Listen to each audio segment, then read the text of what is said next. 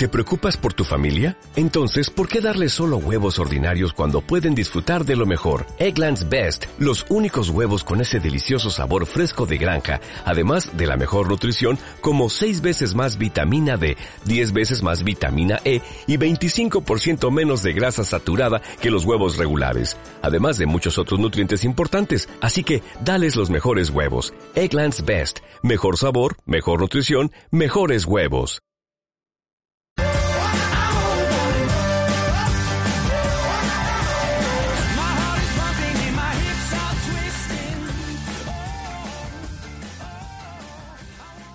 Bienvenidos al episodio 1 de Ingenio Fotográfico.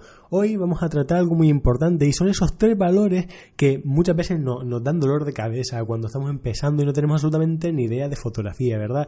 Que son el ISO, la apertura de diafragma y la velocidad de obturación. Vamos a pasar a analizarlos de la manera más sencilla para que todos vosotros podáis entenderlas y podáis empezar a sacarle un poquito de mejor partido a vuestras cámaras, porque no está bien eso de comprarse una cámara para usarla en automático, ¿verdad? Me cago en todo que, que cuestan caras, ¿no?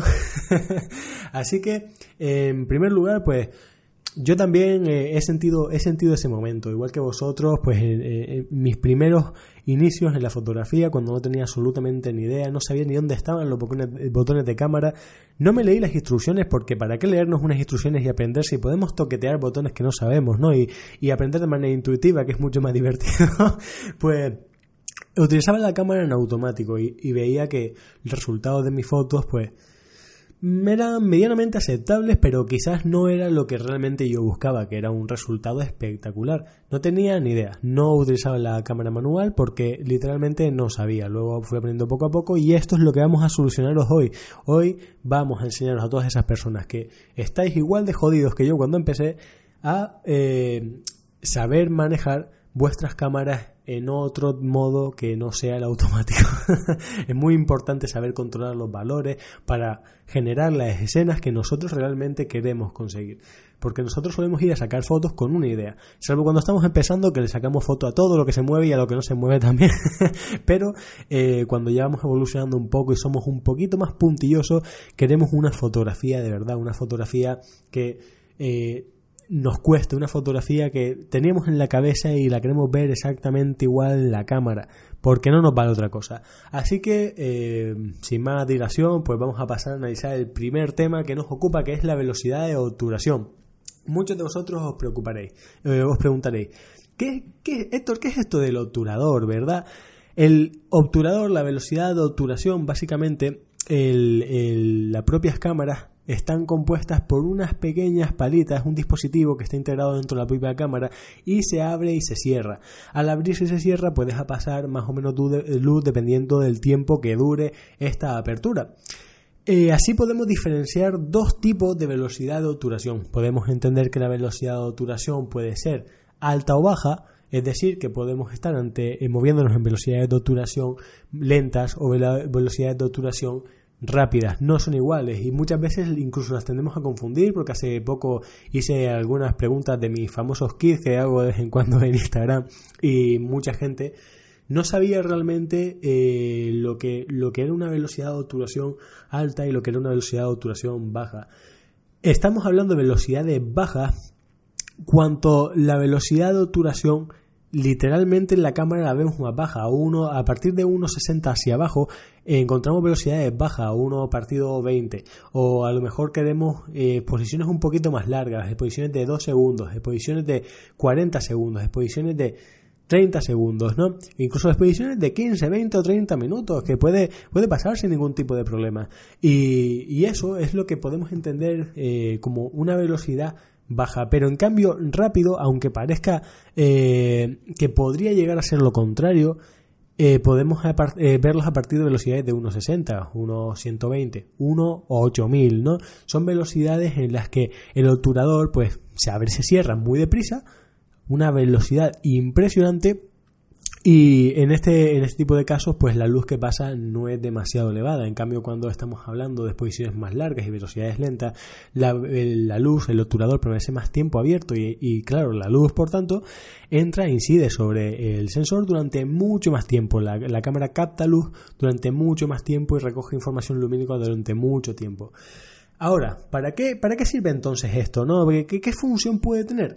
Pues muy sencillo. Imaginad un objeto que lo tenéis en movimiento, un coche, un autobús, yo qué sé, incluso la en astrofotografía, la propia Tierra va girando y entonces los cuerpos celestes se pueden ver, eh, si hacemos posiciones largas, movidos, ¿no?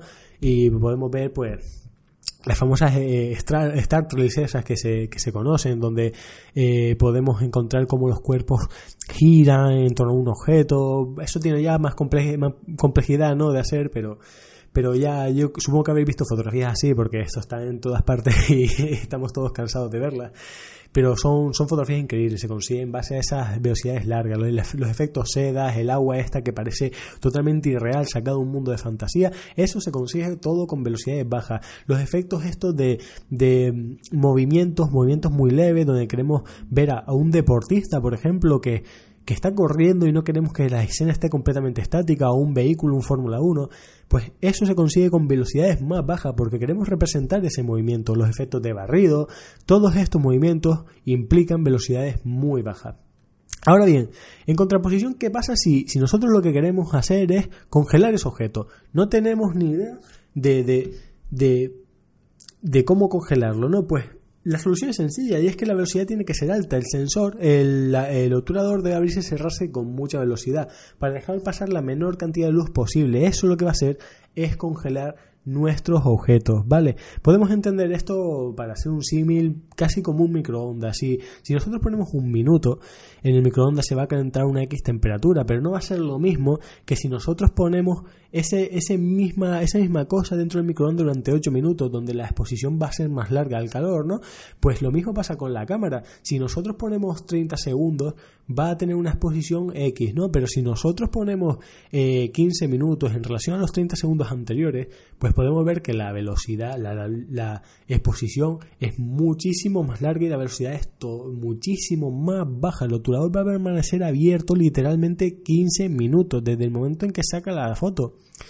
Así que, eh, claro, es que es muy importante esto, sobre todo también hay que decir una cosa y es que cuanto más baja es la velocidad, eh, lo que el, problema está en que se produce lo que denominamos como trepidación, que son movimientos ya en la foto que quizás no podemos controlar con nuestro propio pulso, así que lo general es que en relación a la propia distancia focal que estamos manejando, pues manejemos una velocidad de obturación en torno al doble de nuestra propia distancia focal, porque eso nos va a asegurar que la trepidación se limite eh, un poquito, ¿no? Eh, eh, ese, ese punto, digamos que es el punto límite en el que podemos empezar a controlar con el pulso, un pulso normal de una persona promedio, porque yo no tengo pulso, pues en ese momento podemos controlar la, la trepidación, que este efecto no se produzca dentro de nuestra fotografía. En el resto de casos, un trípode es la solución mucho más sencilla, es lo que utilizo yo en la mayoría de momentos y además es muy necesario porque en muchas de las fotografías, pues a lo mejor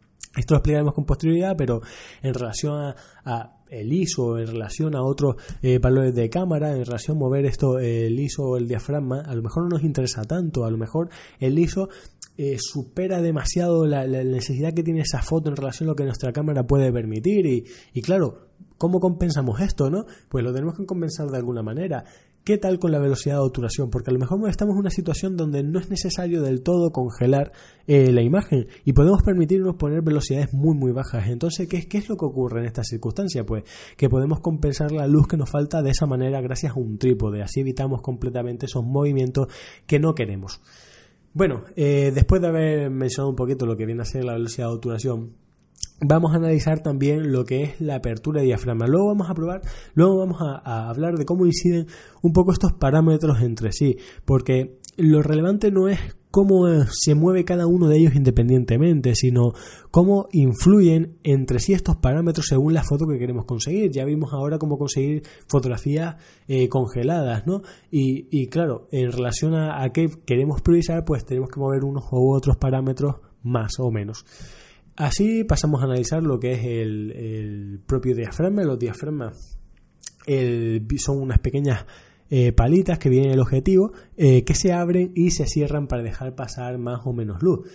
Hay un símil muy famoso que se utiliza dentro de fotografía que, estoy cansado de verlo, que es el del iris. Y realmente funciona igual, porque cuando nuestro iris recibe luz, generalmente tiende a abrirse y al abrirse pues, eh, perdón, eh, tiende a cerrarse y a dejar pasar menos luz para adaptarse a la luz ambiente. En cambio, si nuestro, eh, nuestro ojo no tiene tanta posibilidad de obtener luz del ambiente, pues se va a abrir para dejar pasar muchísima más luz y poder ver un poquito de la escena. Nuestro ojo, al fin y al cabo, es la mejor cámara que existe en el mercado. No podéis imaginar ninguna cámara, ni la mejor del mercado, que se acerque en un 1%, siquiera de lo que realmente puede abarcar el ojo humano, que es totalmente impresionante. La cantidad de píxeles creo que tenía el ojo humano, eh, creo que eran 556 megapíxeles. Ojo, yo no he visto ninguna cámara actual que haga eso, pero independientemente de los megapíxeles, el rango dinámico que, dinámico que tiene el ojo humano es brutal. Puede captar una cantidad de colores, de luces, de, de todo impresionante. No tantos colores, como puede captar un ordenador, pero en calidad de luces sí que capta mucho más que, una cámara. vale, vamos a seguir analizando un poquito lo que es la, apertura para no irnos mucho del tema. La apertura generalmente se, muestra con un número F, ¿no? ¿Qué, cojones es esto? ¿No? O sea, ¿qué, os preguntaré qué es esto del número F? Pues son el número de photostops. Eh, los photostops, pues, vamos a aquí sí que puede haber muchas dudas porque hay mucha gente que, confunde esto. Cuando nosotros estamos ante un número de f bajo, eh, es decir, por ejemplo, si estamos ante un 1.4, un 1.8, esos son números f bajísimos. Son números f donde la, capacidad del objetivo es muy elevada para que entre a luz. En este tipo de con este tipo de aperturas estamos diciendo que hay un mayor diafragma, no un menor diafragma como sucedía anteriormente en la velocidad de obturación, ¿vale? Hay que tener muy en cuenta esto, estamos hablando de diafragmas amplios, no, a pesar de que el número F sea bajo. Y sucede lo mismo al lado contrario, cuando el número F es muy muy elevado, estamos hablando de que hay menor diafragma, y esto es porque el número F, cuando es bajo, se abre el diafragma y deja pasar más luz, pero cuando el número F, estamos hablando de números F altos, el diafragma lo que hace es cerrarse y al cerrarse deja pasar muy, muy, muy poquita luz. Ahora, hay algo importante que saber cuando eh, subimos estos photostops, ¿no? Cada vez que, estos photostops implican los pasos, ¿no? Que vamos, eh, vamos de paso por paso. Eh, cuando subimos pasos, lo que estamos haciendo es duplicar de menos la cantidad de reducir a la mitad, digamos, la cantidad de, luz que estamos recibiendo. Pero también en el caso contrario le damos el doble de luz que teníamos anteriormente cuando el número de, F lo disminuimos otro paso. Siempre se mueve en el número, en el doble, ¿vale? O, el doble para arriba o el doble para abajo. Pero no es ni más ni menos cantidad. Ahora, ¿para qué servirá eh, esto de la apertura de, de diafragma? Os preguntaréis, ¿no? Ya estamos en un punto en el que hay que resolver esta duda. Pues la profundidad, la apertura de diafragma afecta a la profundidad de campo. ¿Qué es esto de la profundidad de campo? Pues no es más que la nitidez con la que captamos ciertas áreas de nuestra fotografía. Ahora, eh, en cuanto a este, esta profundidad de campo, ¿cómo, ¿cómo afecta esta profundidad de campo? Pues la profundidad de campo es menor cuando hablamos de número F bajos, es decir, cuando hablamos de un 1.4 el campo de visión es demasiado amplio y se produce un efecto de desenfoque brutal. En cambio, cuando hablamos de profundidades de campo más altas con números F muy elevados, entendemos que en estas profundidades de campo, al tener números F elevados y por tanto el diafragma cerrado, lo que se produce es que podemos ver la escena prácticamente entera nítida. O, en, en algunas ocasiones incluso la escena completamente nítida hasta el horizonte. ¿Qué, problemas tiene esto? ¿no? La apertura de diafragma da un, pequeño problemita y es que eh, hablamos de, difracción, que es un, eh, un pequeño efecto que se produce cuando, si nosotros cerramos el diafragma, imaginaos que eh, es un huequito muy chiquitito, ¿verdad? Pues si nosotros metemos luz por ese huequito, lo que se va a producir es la difracción. La difracción no es más que, que un defecto que produce que los haz de luz se vayan en todas direcciones. Y eso, claro, que a medida, eh, lo, que, lo que produce al final como resultado es que a medida que aumentemos ese número F, también estemos perdiendo a su vez nitidez en nuestra fotografía. Por eso también tenemos que pensarnos un poquito si realmente vale la pena o no aumentar nuestra eh, apertura en números demasiado elevados. Por eso también podemos hablar de... Eh, podemos hacer ciertos cálculos que esto ya lo mencionemos en otros episodios, como es el caso de las hiperfocales, para ver realmente cuánto, cuánto necesitamos para, para que el objeto, desde el objeto que queremos enfocar hasta el horizonte, quede totalmente nítido y así no pasarnos, no excedernos ¿no? más de lo necesario, porque perdemos calidad con ello. Ahora, el, como mencionamos anteriormente, pues los números, los photostop van por paso, ¿no? Generalmente son, van en el siguiente eh, orden, 1, 4, 2, 2, 8, 4, 5.6, 8, 11, 16 y F22. Pero estoy completamente convencido, igual os mencioné antes, que podéis ver algunos objetivos donde pone eh, 1.8, ¿sabes? Pasos intermedios. ¿Por qué, ¿Por qué existe eso? Pues justamente por lo que acabo de mencionar, y es que a pesar de que haya pasos completos, también entre ellos podemos encontrar pequeños tercios en el que podemos mover esta apertura de diafragma. Ahora bien, eh, muy, muy, muy importante en cuanto a, la apertura, controlar eh, esto y también controlar en relación a la velocidad de obturación, como veníamos mencionando anteriormente. Eh, pasamos a analizar también la sensibilidad de ISO, algo bastante, bastante importante. Ah, de hecho, en cuanto a sensibilidad de ISO, ahora que lo recuerdo, hice, eh, como mencionabas, un, un kit. Eh, os lo voy a leer porque la verdad es que la gente no, no sabía la respuesta, la gran mayoría de personas. Creo que, creo que hay poca gente que llegó realmente a acertar. Y no es preocupante porque estamos para aprender, pero, pero me alegra, sobre todo me alegra que la gente no haya ido a internet a, darle la respuesta. y yo pregunté, ¿no? Que es en los típicos kits que hacemos en Focal Fever, que es cuánto sabes de fotografía. Y pregunté qué es el ISO. Yo voy a leer la respuesta para que intentéis responderla desde casa o desde donde quiera que me estéis escuchando, querido oyente. Y, y, y, nada de mirar internet, ¿vale? Tú intenta responderlo si no, pues yo te voy a dar la respuesta. Te voy a dar una pequeña pausita. La siguiente pregunta es, ¿qué es el ISO, no? Y, yo, yo puse las siguientes cuatro opciones. Opción A, sensor integrado operacional. Opción B, organización integral del sensor. Opción C, organización internacional de normalización. Y opción D, iluminación objetiva del sensor. Te doy cinco segunditos para que intentes responderla por ti mismo. ¿Ya lo has respondido? Bien, genial. Ahora te voy a decir cuál es la respuesta correcta porque ISO significa eh, Organización Internacional de Normalización. La mayoría de la gente pues mm, cree que tiene que ver realmente con, el sensor, pero el ISO es casi como una unidad de medida que está establecida internacionalmente. Vamos a, analizar un poco qué, es el ISO y, cómo funciona.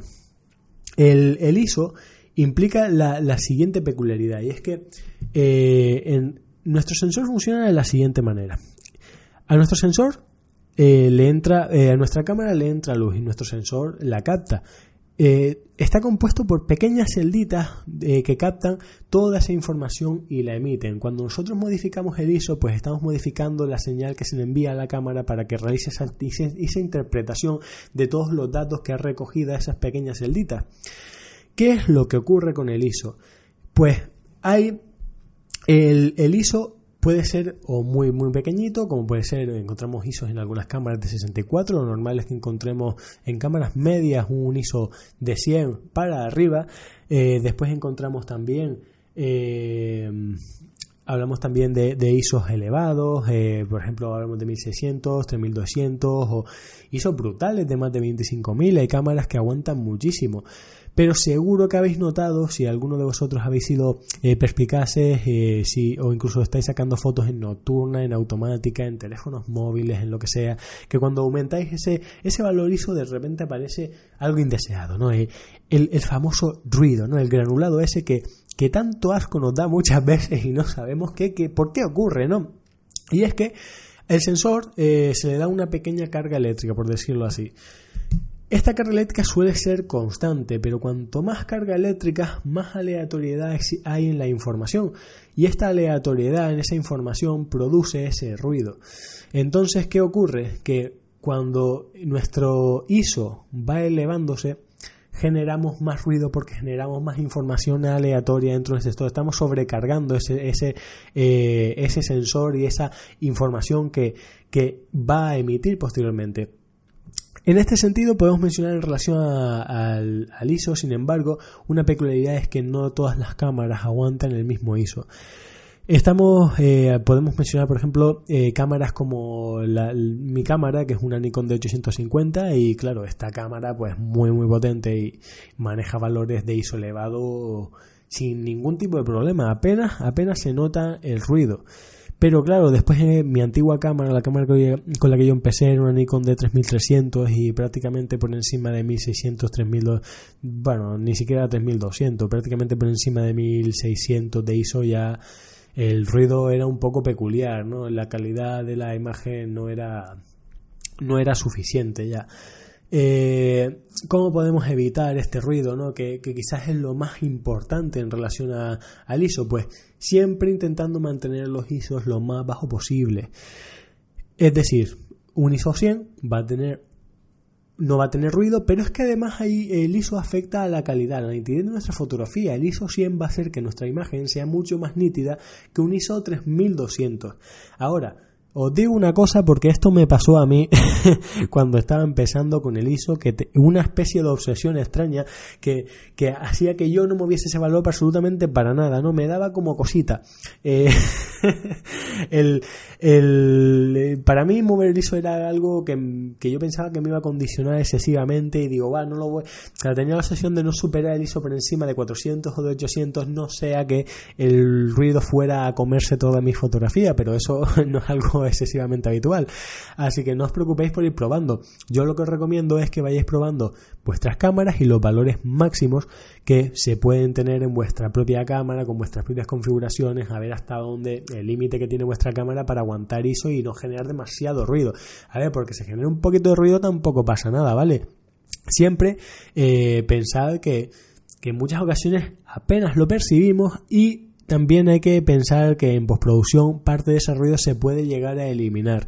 Hay herramientas muy específicas en Lightroom y en Photoshop donde podemos quitar ese exceso eh, de ruido que tenemos, ese granulado indeseado. Ahora, que queréis sacarlo desde cámara, pues podéis tener un poquito de cuidado, pero no tengáis miedo de probar, ¿vale? Porque esto me pasó a mí la primera vez, que, que parecía que, que, estaba prohibido mover el ISO, coño, yo tenía ISO 400 y de ISO 400 no lo quería mover, como mucho, porque si podía tener ISO 100 ya no lo movía de ahí mejor. Y, y eso a veces no es lo que buscamos, a veces queremos ISO elevados, a veces queremos información un poquito más alta en ciertas zonas, a veces queremos, eh, a veces tenemos una escena en la que eh, tenemos un mal histograma y, tenemos que elevar ese ISO para intentar sacar más información de las luces que faltan porque no tenemos casi información en ellas y es que hay muchas situaciones y no hay que tenerle miedo a ellas. Ahora, no pongáis ISO 300.000 porque, porque es muy probable que la imagen eh, salga como si hiciese una foto con una cámara de juguete. También os digo una cosa, las cámaras no son iguales, eh, esto ya lo explicaremos en otros momentos, pero mi cámara, eh, por ejemplo, las la reflex de toda la vida, son mucho peores aguantando ISO que eh, si tenéis una mirrorless que podéis elevar un poquito más el ISO y el ruido va a ser mucho menor. Ese tipo de cámaras aguantan ISOs elevados con mucho menos problemas.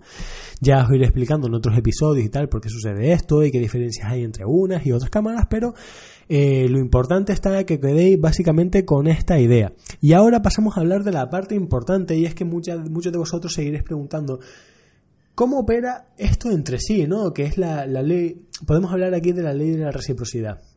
Vosotros, eh, eh, como os mencioné anteriormente, cuando estábamos hablando de mm, la apertura de diafragma sobre dobles pasos para arriba, dobles para abajo, eh, doble luz, doble la mitad de luz, etcétera. la ley de reciprocidad, reciprocidad entre estos tres valores opera de la misma manera, es decir, imaginemos que tenemos, yo qué sé, ni siquiera hay que mencionar los tres valores.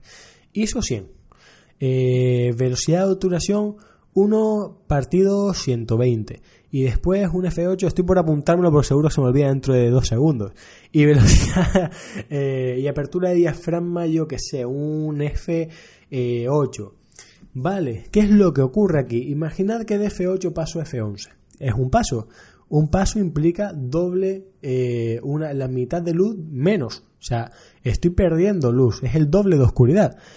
Eh, ¿Eso qué implicaciones tiene? Pues puedo mover otros parámetros un, paso, por ejemplo, puedo bajar la velocidad del obturador de un solo paso hacia abajo o puedo subir el ISO un paso hacia arriba. Por ejemplo, imaginad que en este caso queremos mantener la velocidad del obturador, pues subimos el ISO. Estamos en ISO 100, pasamos a ISO 200 eh, pasamos a ISO 200, en este caso le estamos dando, estamos recuperando ese paso de luz que habíamos perdido en la apertura de diafragma. Es muy importante entender esto, ¿vale? Porque en, estos tres valores, estos tres valores se mueven en base a esa reciprocidad. Podéis mover cualquiera de ellos y recuperarlo en base al otro siguiendo el mismo número de pasos sin ningún tipo de problema. Esto es algo importante de saber porque nos permite tener un control extra sobre la fotografía.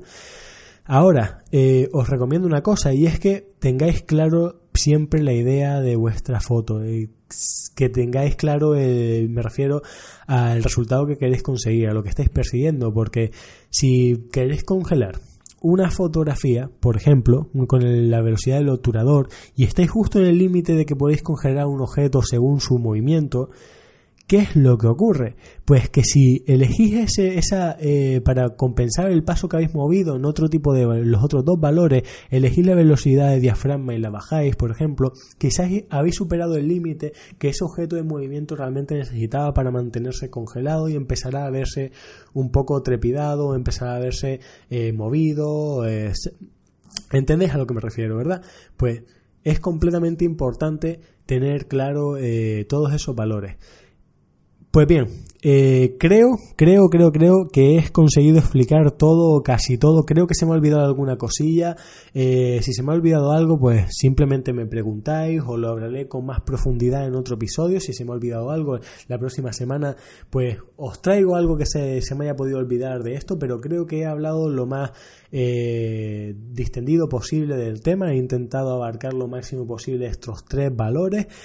Y espero haberlo conseguido, espero que hayáis entendido cómo funciona cada uno de ellos. Si no lo habéis entendido, no dudéis en preguntarme. Siempre podéis hablarme por nuestro eh, Twitter, que se llama exactamente igual que el programa Ingenio Fotográfico, buscadlo ahí. O podéis contactarme por el correo, que no se llama lamentablemente igual, pero estamos pensando en hacer otro. De momento, podéis contactarnos en Focal Fever, es decir, F-E-R-V, eh, perdón, F-E-V-E-R arroba gmail.com, ¿vale? Focalfiber arroba gmail.com, nos podéis también contactar vuestras dudas por ahí.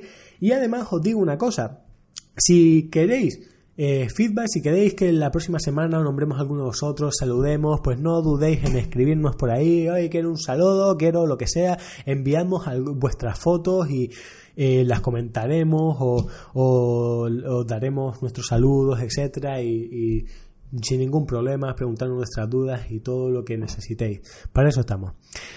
Así que, eh, nada más. Yo de momento creo que, he explicado absolutamente todo, o casi todo. Creo que hay alguna pequeña cosilla que se me ha quedado atrás, pero eh, como digo, si tenéis alguna duda, pues me preguntáis y la próxima semana si, si veo que hay algo que no ha quedado claro por lo que me digáis vosotros, lo que sea, pues explico ese pequeño tramo, ¿no? Hago un pequeño inciso antes de empezar el siguiente episodio.